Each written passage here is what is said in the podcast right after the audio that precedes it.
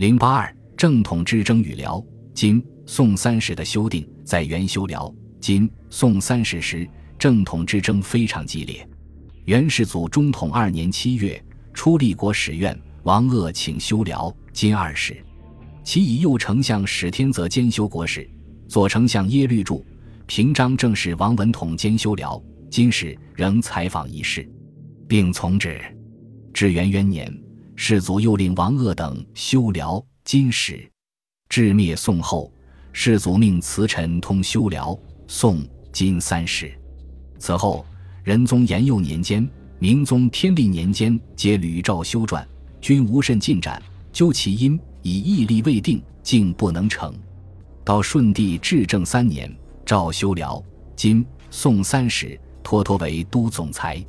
至世时，托托独断曰：“三国各与正统，各惜其年号，以此为三史之义例，结束了正统之争。正统之争平息后。”三史的纂修迅速展开，为了统一体例，制定了总的编撰范例、地记。各式书法以《史记》《西汉书》《新唐书》为准，各国国号以南北史为准。各史所载，取其重者为志，表与志同。列传人臣有大功者，虽父子各传，与以类相从，或数人共一传。三国所书事，由于本朝相关社者当秉。今宋死节之臣，皆合立传，不需避记。其余该载不尽，从总裁官与修史官临文详议，仪事传仪，信事传信，准春秋。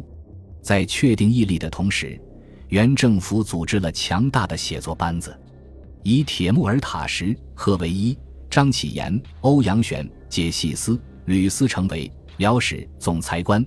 铁木尔塔什、贺为一。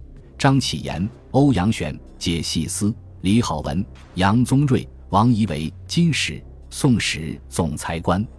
为了保证三史的纂修，托托还筹措了纂修经费。至正三年四月，三史同时开始纂修。四年三月，辽史先成；次年十一月，金史成；五年十月，宋史成。